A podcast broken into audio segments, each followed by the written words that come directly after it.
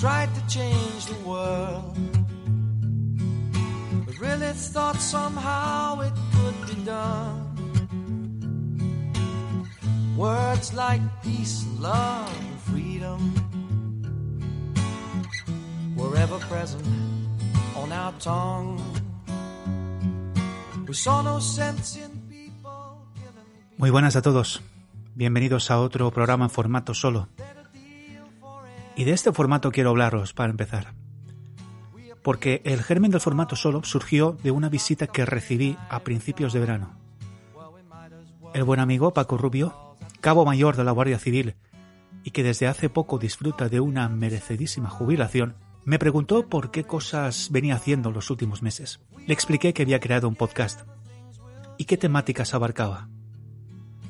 Cuando le expuse cómo inicié la sección Prozac, a los pocos minutos me interrumpió con un leve gesto con la mano y me dijo, ¿y todo esto que me estás contando lo explicas en tu podcast tal y como me lo estás comentando a mí?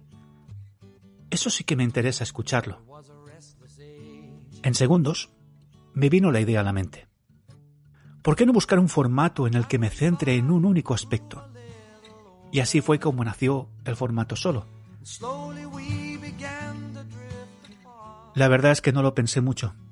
Juntar los fragmentos de los episodios grabados hasta hoy por temas es la mejor manera de acercar a nuevos oyentes potenciales mis experiencias y cómo me desempeño compartiéndolas con todos vosotros. Fácil y directo. O eso creía. Llegado el momento de revisitar los primeros programas, mm, ha sido, ha sido bastante peliagudo. La perspectiva del tiempo, amigos, es reveladora. Ahora entiendo aún más a las personas que me comentaron que mi primer programa fue bastante intenso. Sin comillas ni medias tintas. Lo es, es intenso. Pero bueno, es fruto del momento y de la ocasión a la que me enfrenté a mis miedos y vergüenzas con un micrófono cara a cara. Esto también me ha servido de advertencia. La duración de estos solo dedicados a la sección Prozac serán más comedidos que el resto de monográficos. Mi objetivo es facilitaros la escucha para que la asimilación de conceptos sea más sólida y sobre todo menos cargante. Al menos, eso es lo que espero. Hasta ahora, y con la excepción del último programa y por cuestiones de atender a los hechos acontecidos, en la sección Prozac he hablado de la ansiedad en diferentes situaciones y de sus múltiples facetas. En este primer solo Prozac, que abarca los dos primeros programas del podcast original, os cuento cómo fueron mis primeras experiencias con la ansiedad y parte de sus consecuencias. También os cuento cómo podemos hacer si alguien de nuestro entorno padece de una crisis y cómo podemos ser útiles. Y como siempre digo en todos los programas llegados a este punto, deciros que todas las experiencias y opiniones expuestas en este programa se basan única y exclusivamente, valga la redundancia, en mi experiencia y conocimientos. No pretende ser un consultorio ni nada parecido. Si te sientes mal o crees que necesitas ayuda, acude a tu médico de cabecera y éste te derivará al especialista más oportuno, según su criterio. Psicólogos y psiquiatras están ahí para ayudar. Tenedlo siempre en cuenta.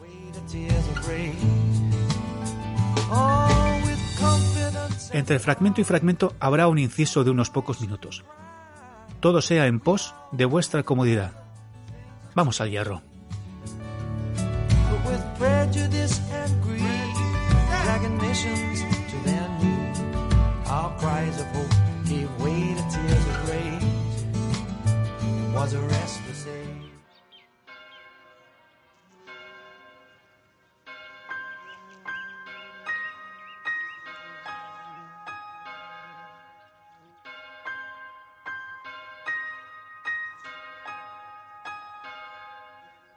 Nunca se olvidan las primeras veces. Su impacto puede alterar notablemente el rumbo de nuestro devenir en la vida. Hay primeras veces emocionantes, felices, trepidantes. Otras, en cambio, agridulces, tristes, dolorosas. Pero hay una en especial que te lleva a una sensación que jamás esperarías sentir en vida, en la que sientes precisamente como si te estuvieras muriendo en ese mismo momento. Jamás se olvida el primer ataque de pánico.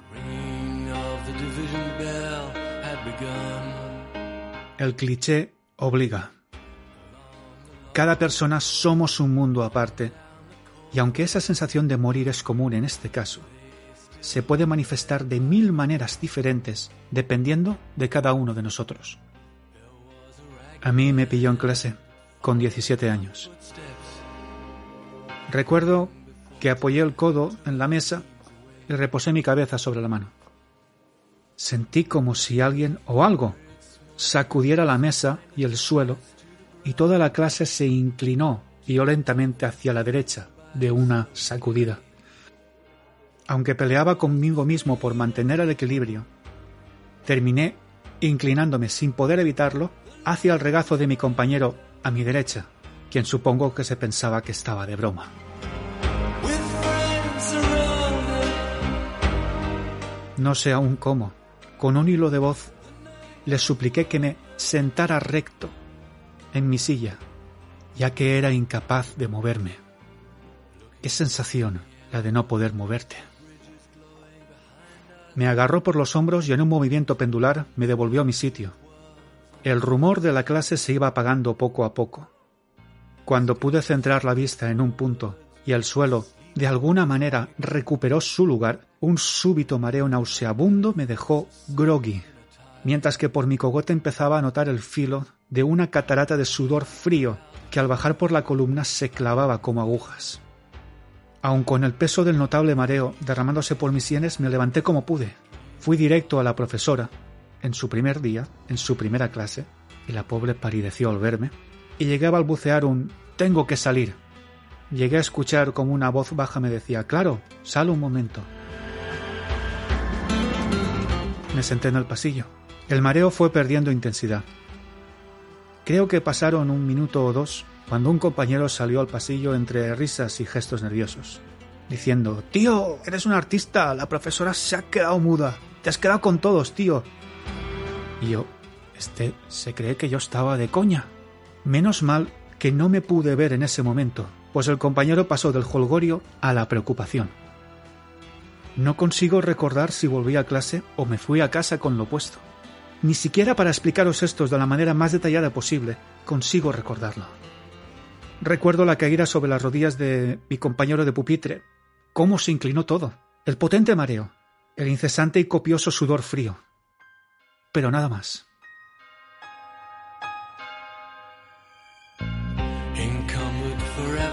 Al día siguiente fue complicado volver a clase. Era la primera vez en años que me sentía más que observado, vigilado. El silencio dolía, y las miradas eran de lo más sombrías. Yo aún seguía desubicado por lo que sucedió la tarde anterior, y aquel ambiente francamente no ayudaba. Justo al entrar en el aula y al iniciar las clases, un agudo pinchazo en la boca del estómago llegó para quedarse el resto de la jornada.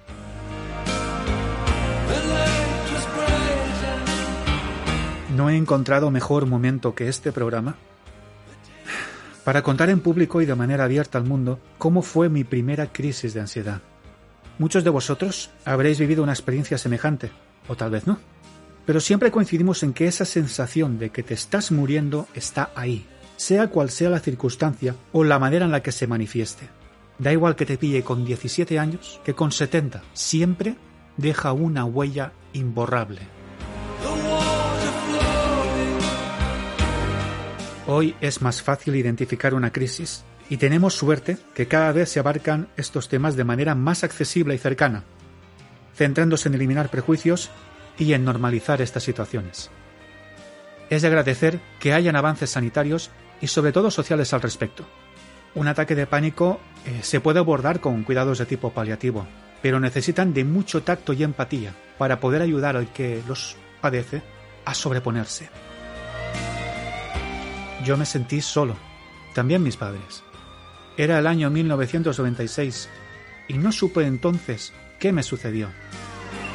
De hecho, no sabría lo que era una crisis de ansiedad hasta bastantes años después. Entonces hubiera sido vital encontrar información al respecto. Ni tan siquiera los profesores del instituto me preguntaron, y eso que el centro disponía de un psicólogo. Entonces descubres que hay sensaciones muy duras, consecuencia del primer ataque de pánico, y es la desazón, la duda que te reconcome, el no saber cómo de repente te estabas muriendo y ahora no. Y la cabeza entra en modo vigilancia continua esperando el siguiente ataque. El mecanismo que moviliza lo que conocemos como estrés se pone en marcha sin tú saberlo ni quererlo. La incomprensión y la soledad pueden ser las losas más pesadas. No dejas de comerte el tarro pensando en cómo te ha podido pasar esto a ti. Y cuando consigues reunir el valor para contarle a alguien cercano lo que sentiste, ves que te devuelven una mirada de confusión que te deja un regusto amargo en las entrañas. En el momento en que no encuentras a nadie que haya vivido algo semejante, te sientes más y más solo. Todo ese pozo crece exponencialmente mientras sigues atrapado en un bucle diabólico, sin saber siquiera si has pedido respuestas o si éstas existen o si son válidas para ti. Uno de los motivos, por no decir el motivo más importante por el que me decidí a crear este programa, fue el de compartir mi experiencia con todos vosotros. No es mi intención crear un consultorio, ni tampoco una especie de departamento de quejas donde comparar quién lo pasó más mal. Al contrario. Lo que me gustaría conseguir compartiendo mi experiencia y mi día a día conviviendo con mis desórdenes emocionales es simplificar, quitar hierro, normalizar el discurso y hacerlo más comprensible. Los muros de los estigmas sociales son enormes y duros aún, y es a través de la información y de la normalización cuando conseguiremos ensanchar sus grietas. También quiero dejar bien claro que este programa no está encarado a dar consejos ni soluciones, ya que para ello están los médicos especialistas. Hay que acudir al médico de familia, explicar lo sucedido y pedirle que nos derive al psicólogo o psiquiatra en función de su criterio. Los amigos, la gente que nos quiere y está a nuestro lado, siempre querrá lo mejor para nosotros. Pero no hay que cometer el error de confiar que en algunos de sus consejos está nuestra salvación esta es una parte que dejaré para otros programas. Por supuesto que lo que tienes que hacer es cuidar a la gente que bien te quiere por cómo eres, pero cuando se trata de la salud, de tu salud, te pido que confíes en mí y acudas a un médico. Los profesionales de la psicología no solo te ayudarán a sobrellevar los malos momentos, sino que te dotarán de las mejores herramientas para que puedas valerte en los momentos más duros. Y recuerda, estés como estés, todos, absolutamente todos, tenemos derecho a ser felices y a sentirnos bien. Y con la ayuda de los profesionales, aunque no lo veas en ese momento, es totalmente normal y factible. Y a los que vais de sobrado por la vida, ¿qué deciros? Vosotros mismos lo sabéis. No hay ser humano en todo el planeta que no haya necesitado en varios momentos cruciales de su vida la ayuda de un psicólogo o de un psiquiatra.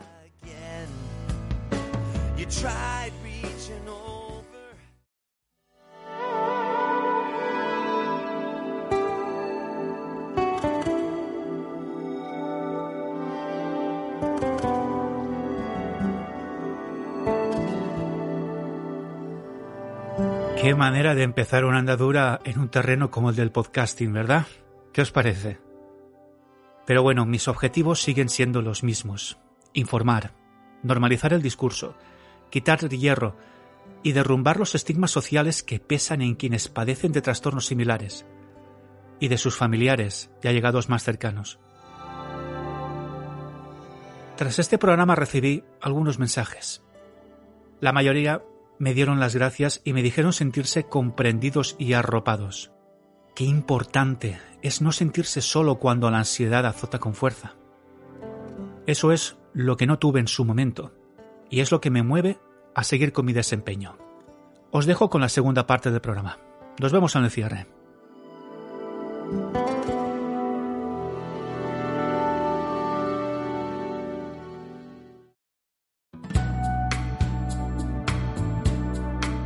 Debido a las preguntas que he recibido tras el programa, seguiré desarrollando el tema de la ansiedad, pero ahora desde la perspectiva del amigo o familiar que ve a alguien querido pasar por dicho trance porque muchas veces a la hora de echar una mano, más que sofocar el fuego, podemos avivar las llamas sin quererlo. Como bien decía Carlos Ruiz Zafón, gran escritor recientemente fallecido, en su novela Marina, el camino al infierno está construido de buenas intenciones. La percepción de un ataque de pánico visto desde fuera también deriva en todo tipo de reacciones. Habrá quien se te eche encima gritando aún más, nervioso, suplicándote que respires, que no te mueras y que sigas respirando de una maldita vez. Otros, en cambio, lo verán como un berrinche, como una pataleta sobrada de dramatismo que al que podrás escuchar casi como piensa en voz alta y dice algo del palo lo que hace la gente para que le hagan un poquito de caso. Luego viene el que sabe de estas cosas, porque también tiene días que ha estado nervioso según ellos, y te dicen, relájate, mira, tú respira hondo como yo y... relax. Vamos a ver, que estoy teniendo un ataque, o es que no te enteras. Y como no, también aparecerá el licenciado para regalarnos los oídos con sus lecciones magistrales del estilo de espabila, que la vida es muy dura, que no hay que echarle tanto cuento. Y también hay alguno que al ver esto huye. Todo esto es mejor explicarlo con un ejemplo, así que os voy a pedir que pongámonos en situación. Estás en la cafetería, con los amigos, tomando unas cañas. Sé que suena aún a ciencia ficción, pero hagamos el esfuerzo. Igual hasta nos viene bien. Lo dicho, estamos en la cafetería tomando un café o tomando unas cañas con los amigos y alguien propone ir a cenar a un restaurante que han abierto en la ciudad de al lado para luego salir a ver, mm, yo qué sé, las luces de Navidad. Estás de muy buen rollo con los amigos, os montáis en el coche, llegáis a la ciudad y encontráis mesa en el restaurante. La velada está saliendo de 10 y justo cuando sirven los entrantes, uno de los comensales se levanta con la respiración entrecortada y pálido sale como puede a la calle. Está sufriendo una crisis de ansiedad. Explicada la escena, ¿cómo hacemos para ayudar a nuestro amigo o amiga en esta situación? Esto es lo que, a mi entender, repito, sería lo ideal que sucediera. En primer lugar, preguntamos, ¿quieres que salgamos contigo? ¿Necesitas alguna cosa? Céntrate en ser práctico, en ser útil. Trata de mostrarte seguro, que sabes de lo que te hablas, y si no, intenta fingirlo. Y muy importante, no te tomes como nada personal cualquier respuesta o reacción que percibas de quien padece la crisis. Recuerda, está padeciendo una crisis, está sufriendo, lo está pasando verdaderamente mal y no sabe por qué no existe una solución única a la hora de ayudar. Como he comentado anteriormente, lo que para nosotros puede parecer una buena idea, para el que la perciba, puede ser como una patada en la entrepierna. Deja a un lado las buenas intenciones y los consejos. Aquí hay que tratar de ser honestos y empáticos, y sobre todo hay que ser prácticos y útiles. Aprovecha tus conocimientos sobre la persona, vuestra amistad, las cosas que compartís. Cuando estás en mitad de una crisis, todo, absolutamente todo se magnifica. La cabeza está en todas partes, menos centrada en ti mismo. Pese a esa pérdida temporal de control, hay ocasiones, la mayoría creo yo, en que la persona con crisis estará más pendiente de los demás que de sus propios síntomas. Es hora de que ayudes de verdad. Primero, olvídate del reloj y de cuando estés haciendo. Todo se para hazle saber a la persona con crisis que sois amigos, que las cosas siempre las hacéis juntos, que el tiempo no es problema y que ahora mismo poco importa la cena o lo que sea. Insiste en que la persona con crisis no es culpable de lo que está pasando, que no ha estropeado ningún plan, y por si es reticente, si es reticente a creerte, remárcale que él mismo no es ni siquiera culpable del ataque de pánico que está padeciendo, porque esos ataques aparecen sin cita previa ni hora de visita. Ten también en cuenta un dato que la mayor de las partes de las veces eh, aprendemos tarde los que pasamos por estos trances. Y es que cuando estamos en mitad de un ataque, el tiempo se relativiza. Todo parece que nunca va a terminar. Cuando las crisis tienen una autonomía mucho más corta de lo que la gente puede imaginar. Los picos de los ataques suelen reducirse notablemente en unos 20-30 minutos. Eso sí, dependiendo del individuo. Céntrate utilizando ese dato a tu favor. El generar tranquilidad y seguridad simplemente con escuchar y mostrarte sereno, solo con esto estarás haciendo muchísimo. Si ves que la persona atacada se deja o te permite preguntar, hazlo, sé concreto. ¿Has tenido un mal día? No me lo cuentes si quieres. Se ve que has acumulado mucha tensión y el cuerpo te ha dicho, pues hasta aquí, son cosas que pasan. Pero mira, te ha pillado aquí. ¿Sabes qué te digo? Mejor, porque con nosotros a tu lado no tienes por qué preocuparte de nada. Esa podría ser la estrategia. Nada de imposiciones, presión cero, con tiempo. Deja que la persona afectada se exprese, si es que realmente quiere expresarse y sobre todo que vea que le estás prestando toda tu atención y todo el tiempo que sea necesario. Sigue insistiendo si comenta algo al respecto. Que no se sienta culpable de lo que está pasando, ni que tampoco es culpable de haber estropeado los planes. Porque el único plan en ese preciso momento es que la persona atacada por la ansiedad se recupere. El único plan es estar a su lado para lo que necesite, para escucharla, para lo que sea. Y no me quiero dejar un detalle que ojalá hubiera sabido en su tiempo y que se me grabó a fuego en mi interior cuando mi actual psicóloga me lo explicó. No hace mucho, debo añadir. En la medida de lo posible, evitad marchaos a las primeras de cambio. Esto, en pleno apogeo de la crisis, es muy, muy complicado.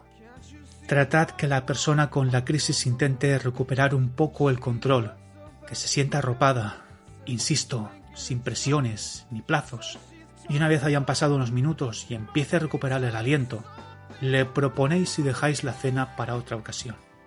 De nuevo insisto, dejad que la persona se exprese y decida. Incluso en el afán de querer solventar las cosas podría hasta forzar en quedarse. No lo permitáis. Esto no va de forzar.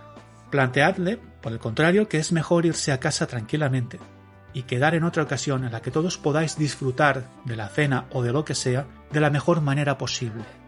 Mejor centrar los objetivos en tomarse un respiro, si las cosas han venido así, porque han venido así y no hay que darle más vueltas. Son cosas que pasan. Si llegáis a este punto, habréis hecho algo más que ayudar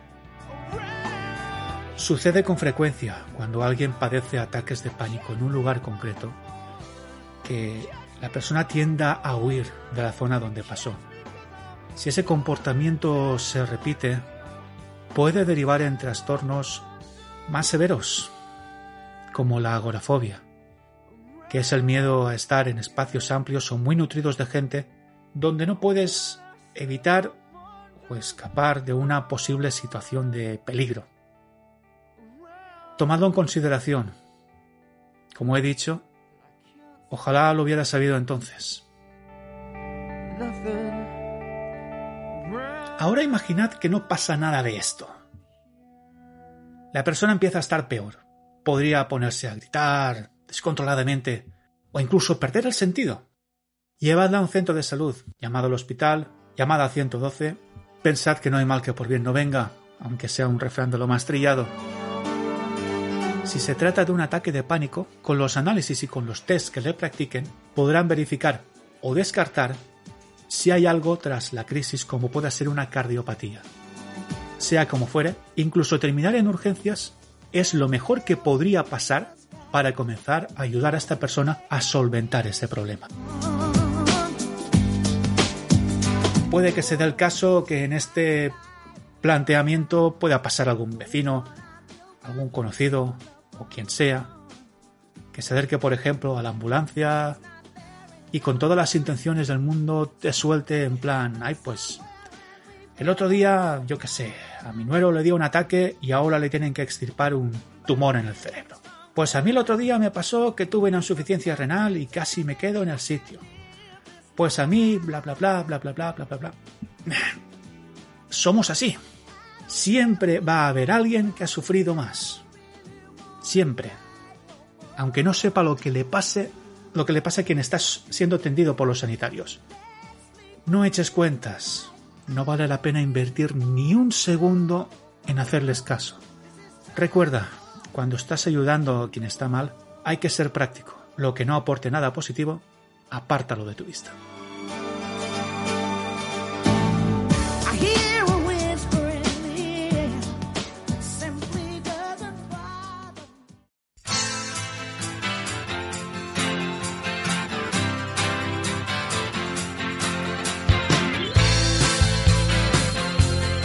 Bueno, ya va siendo hora de poner el punto y seguido.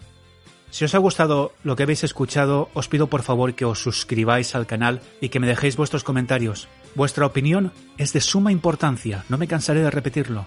Vuestra ayuda hará que los contenidos mejoren y tomaré buena nota de vuestras recomendaciones. Os recuerdo que me podéis encontrar en Twitter en la cuenta arroba podcastccp, con la primera P y la primera C en mayúscula. También está a vuestra disposición la dirección de correo del programa en cartuchos CDS y Prozac, todo juntito y bien apretadito, arroba gmail.com. En lo que respecta a la periodicidad de los programas en formato solo, pues de momento no la hay.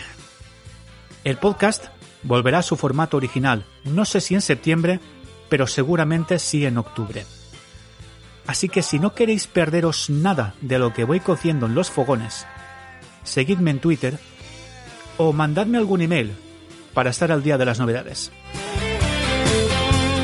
Nos vemos en el siguiente programa.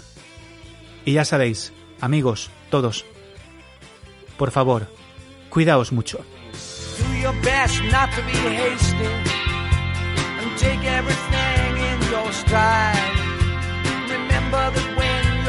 Trouble, we'll be right there by your side. Ah, but meanwhile, we stand around helpless as our freedom is taken away. And we can't do a damn thing about it. No, we can't do nothing but say, don't give up, brother.